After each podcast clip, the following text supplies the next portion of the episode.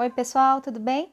Aqui é a Rafaela Manzo, eu sou jornalista, escritora, mentora e nesse áudio de hoje eu queria compartilhar com vocês algumas reflexões que eu tenho tido aqui sobre o momento que a gente está vivendo, né? Um momento de desafio para todos nós, mas um momento de grandes oportunidades de aprendizado. É, eu tenho evitado até produzir muito conteúdo nesse momento de pandemia, porque muita gente tem feito muito conteúdo, muitos conteúdos bem relevantes, mas o fato é que a forma tradicional, até de compartilhar e produzir conteúdo, ela também está mudando, né? Tudo está mudando no mundo numa velocidade assustadora. Por que, que eu tendo a ver as coisas pelo lado positivo? E acho que esse é um recurso que talvez eu não teria, por exemplo, um ano e meio atrás, antes de fazer a pós-graduação, que eu comecei a fazer em psicologia positiva. O fato de ter acessado muitos conteúdos né, da psicologia positiva nesse último ano e meio, né, me fez entender que essa crise é de fato uma excelente oportunidade para a gente rever alguns conceitos, algumas prioridades na vida da gente. E o mais interessante disso tudo é pensar que os recursos que nós é, estamos precisando mais agora, que as pessoas estão sofrendo por não ter, são recursos absolutamente gratuitos, né? Que a gente inclusive não presta atenção que tem à disposição e não dá valor e não exercita, como a psicologia positiva nos ensina, a gratidão no dia a dia como deveríamos. A gente está falando sobre respiração, né? O coronavírus, um dos principais impactos dele é fundamentalmente a falta de ar, né? Isso que leva o paciente a um estado crítico e a uma necessidade de intervenção numa UTI com respiradores. Acontece que no dia a dia a gente tem esse recurso, é, antes do coronavírus, a gente talvez não desse tanto valor e tanta atenção à nossa respiração. E o fato é que a respiração ela é um grande instrumento, inclusive, de proporcionar bem-estar para o nosso corpo, para a nossa mente, de acalmar as nossas emoções, e a gente não utiliza como deveria. Há pouco tempo eu comecei a praticar efetivamente a meditação de forma regular, até porque eu sou humana e a gente também sente picos de ansiedade. Como eu trabalho com gerenciamento de crise, eu tenho atendido muitos clientes em situações bem delicadas, mas eu preciso estar bem primeiro para atender essas pessoas.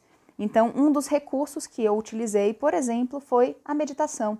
A meditação foca muito na respiração, né? Algumas práticas de meditação focam na respiração, para que a gente preste atenção ao ar que a gente inspira, ao ar que a gente expira e também crie uma musculatura respiratória, né? melhore a nossa capacidade pulmonar, que inclusive também é um dos agentes que nos protegem contra as implicações mais severas dessa doença que está circulando por aí.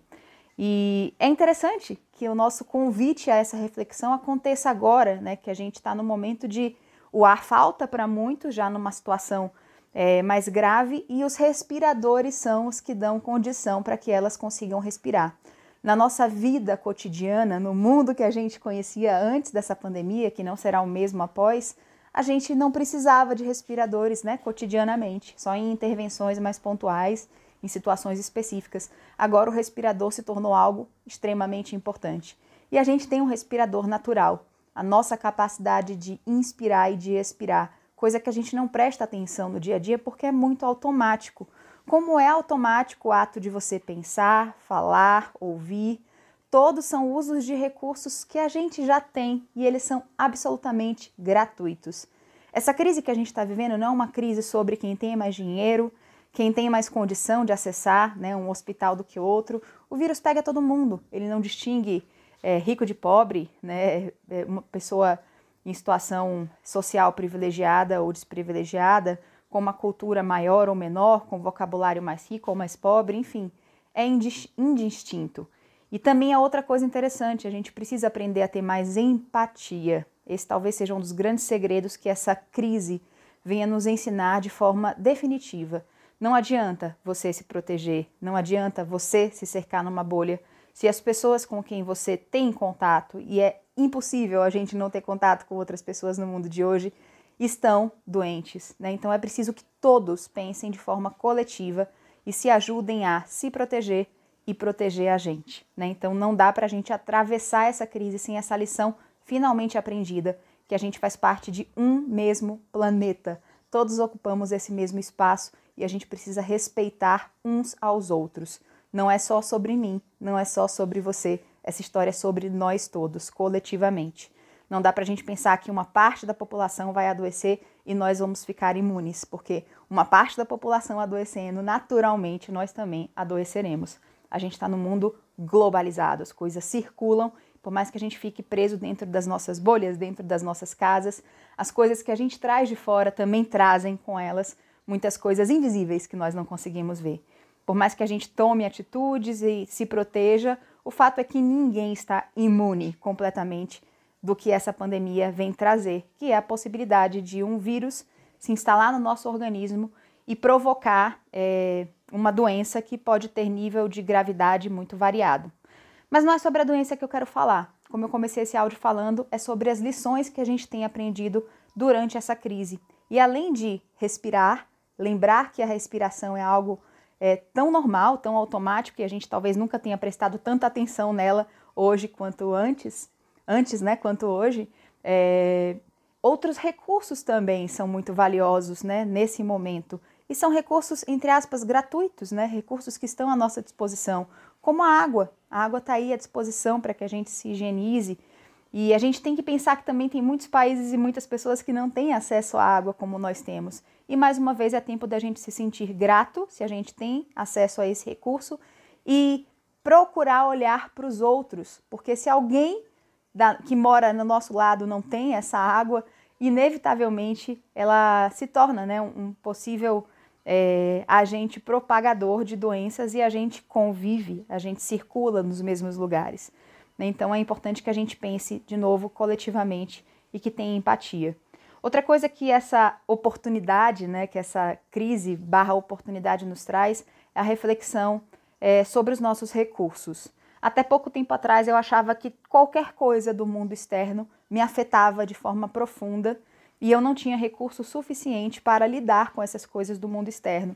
Mas eu tenho percebido que eu fui sendo dotada ao longo do tempo, e é isso que eu espero que você perceba, que você também pode ter acesso a esses recursos, se é que você já não os tem, é, que me trouxeram a oportunidade de enfrentar difícil, difíceis situações, momentos desafiadores, com mais serenidade. Eu já tenho esses recursos.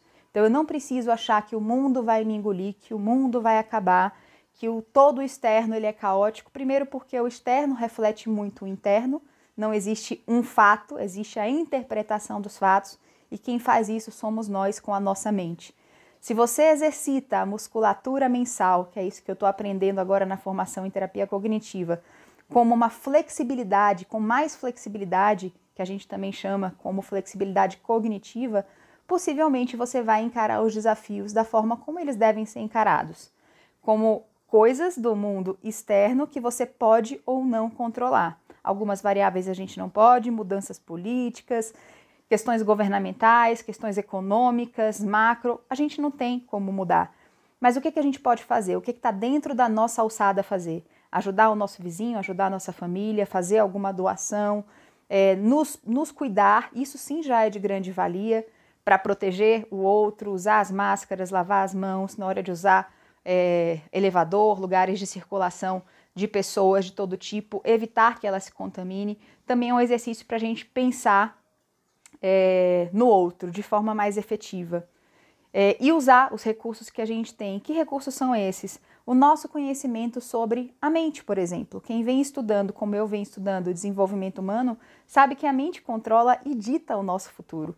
Então a gente pode sim, nesse momento, porque somos humanos, ter dias mais tristes, ter dias mais ansiosos, ter dias mais agitados, e muitas pessoas, como eu, é, provavelmente vão recorrer a um especialista para fazer a, análise desse cenário, né, para poder intervir se for o caso eu voltei a fazer terapia agora, algo que eu já deveria ter voltado a fazer há muito tempo, mas voltar a fazer terapia de novo me dota de mais recursos para enfrentar esse momento externo. Talvez seja um momento também, aqui eu quero finalizar, da gente exercitar a humildade, que talvez seja isso que esteja faltando também nos nossos governantes e por isso que a gente anda tão aflito com os dirigentes né, do nosso país de forma geral. Mas essa humildade que a gente vê, não vê, né, na verdade, refletida nos nossos governantes, ela também está em nós. A gente precisa entender que quando o bicho pega, quando a gente está numa situação de crise, quando a gente está muito ansioso, quando a gente não dá conta e muitas vezes a gente não consegue dar com os recursos que a gente tem, é saudável pedir ajuda. Tá tudo bem pedir para alguém te ouvir. Tá tudo bem pedir ajuda a um profissional, a um terapeuta, a um psicólogo, a um psiquiatra em última instância.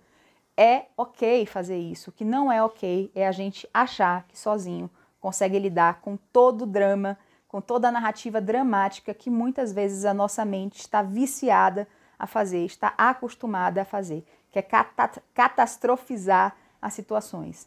Não que a situação que a gente esteja vivendo é, seja uma situação pequena, ou uma situação simples, ou que não seja uma grande catástrofe, mas a gente pode escolher o que fazer com essas informações que a gente recebe do externo, dando mais atenção a elas ou dando menos atenção, aceitando o fato de que algumas coisas podem ser mudadas por nós e sobre outras a gente não tem o menor controle.